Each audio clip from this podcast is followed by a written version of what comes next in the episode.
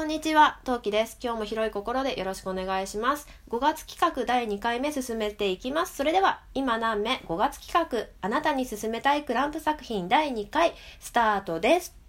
というところで、えー、と今回は梅塩さんに進めたいクランプ作品お送りしていきたいと思います。それでは、サポーターの葉月さん、えー、ご挨拶と作品紹介よろしくお願いします。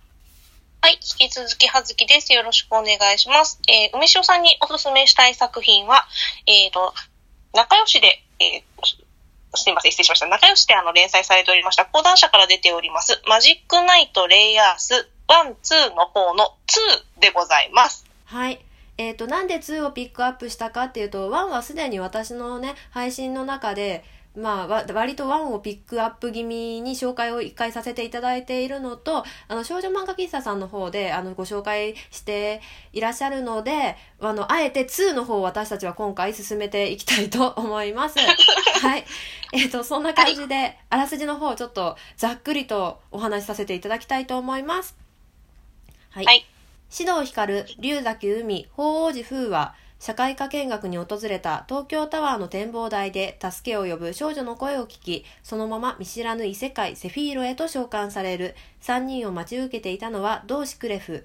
彼は光たちにセフィーロに破滅の危機が迫っていること、三人がセフィーロを救うマジックナイトとして柱であるエメロード姫に召喚されたこと、そしてエメロード姫をさらった新刊ザガートを倒し、姫を救い出す以外、東京に戻る手段はないことを告げた。までが、えっ、と、一巻、え無印の方の。方の、はいえーあらすじになります。ここから飛んで、では2巻の方ざっくりと、2巻じゃない、2の方のあらすじざっくりと説明させていただきたいと思います。はい。戦いが終わり、光たちは東京へと戻った。しかし3人は何者かにより、再びセフィーロへと召喚される。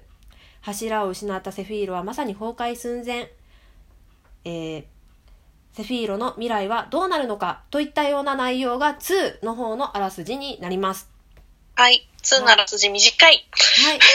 えっと、えっとですね、セフィーロをちょっと2の方のあらすじ補足としてざざっくり話していきたいと思うんですけど、あの、柱をなくしてしまった、あの、セフィーロはですね、まあ最初はまあい一つの国みたいな感じで星である存在をしていたわけなんですけど、まあ、柱をなしなくしてしまってみんなの心がズタバロになったセフィーロはですねその1個の国だった状態から極端を言うと琵琶湖のレベルでちっちゃくなっちゃうんですよ。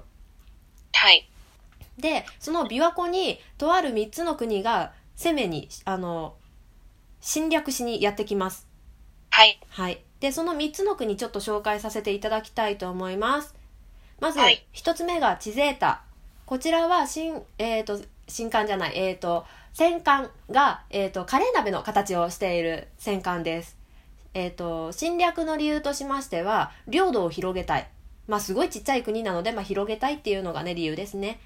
2つ目の国ファーレンですね。こちらはドームっていう名前の、えー、とわらべに夢って書いてドームって読むんですけどえー、と中国竜細いあの蛇みたいな形した方のね竜の形をした、えー、と戦艦でやってきます、えー、と侵略の理由はお菓子いっぱいの国を作りたい、まあ、少女らしい可愛らしい理由ですね、はい。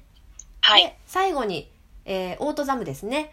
こちらの理由としましては、えー、と一番重くてですね、まあ、ちょっと国がボロボロでまあ新しいねあの移住先を探したいっていうのがまず一つとそのオートザムっていう国はあのエネルギーがもうすでにもうカツカツでもういろんなエネルギーを使い果たしてしまったんですね。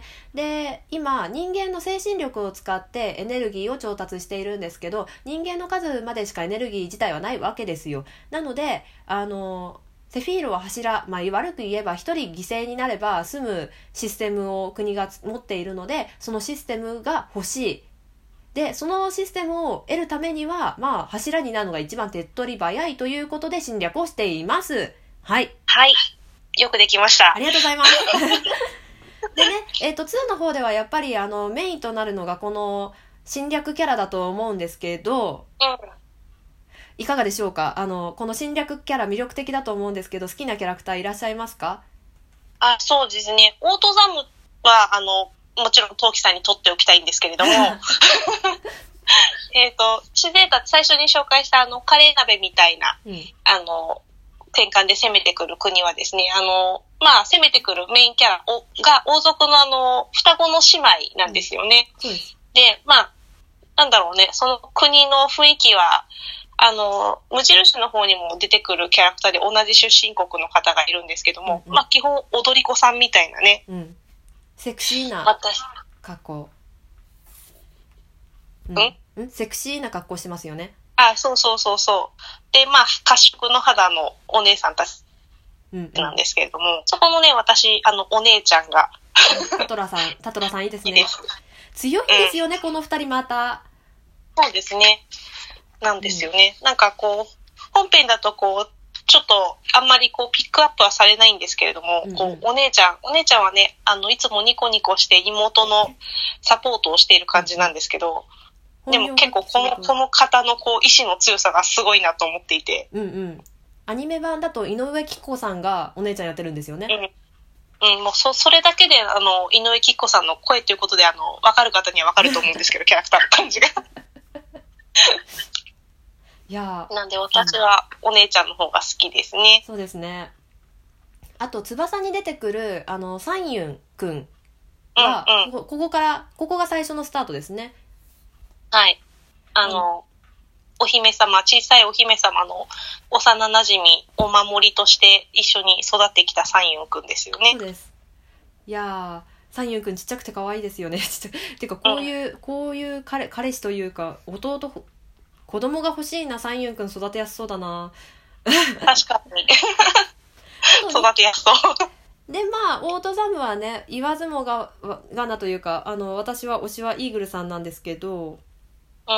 はいえっとですねえっとまあちょっとび微妙にネタバレになるんですけどアニメ版は彼は最後すごい辛い最後を遂げてしまうがために私はアニメ版の最終回が実は見れませんあー、そうですね、そうですね。しかも最終回なんですよね。最終回でね、うん。あーって。ってなるんですよ。嘘でしょってなってなんか最後アニメあのレイアスのアニメ自体も結構人気があったわけなんですけどあのね。いやみんなすごい幸せみたいな雰囲気で終わるんですけど私的に全く幸せじゃないっていうかハッピーエンドじゃねえよこんなのという終わり方をしやがるんですよ納得がいかんってなりますよね。一巻の最後あの主人公3人が「こんなのってないよ!」って終わり方をするんですようん。漫画もアニメも。なんですけど、うん私的には2巻、2巻っていうか2の、まあ、アニメ版2の最終回も私的にはこんなのってないよって終わり方をするんですよ。確かに、確かに、イーグル推しにはちょっと辛いかもしれない。そうですね。いや、でもね、あの、漫画の方でその後、まあ、もうちょっとね、あの、漫画の方は半年後ぐらいに確か終わっ半年だったかな ?2、3ヶ月後だったかなとりあえず最終回を迎えて、そこでものすごく救われたんですけど、あの、そうですね、その後の話みたいなね、そう、そうなんですよ。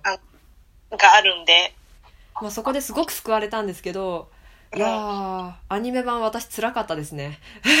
そう。まあそこのね、救いがないからね、うん。確かに確かに。うんうん。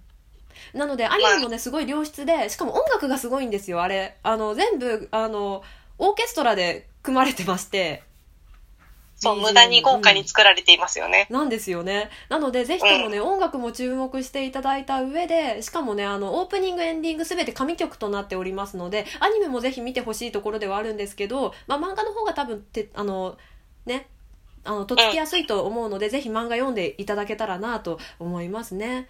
はい、はい公式は神ですからね。そうそう公式が神ですから。はい。はい。えっ、と、今9分なんですけど、あの、実は、レイアース語り始めると止まらないことが分かったので、ちょうどいいのでこの辺にしたいかなって思います。そうですね、これ、これでいいと思いますよ。いいと思います。一番まとまってたと思います。はい、一番まとまってたと思います。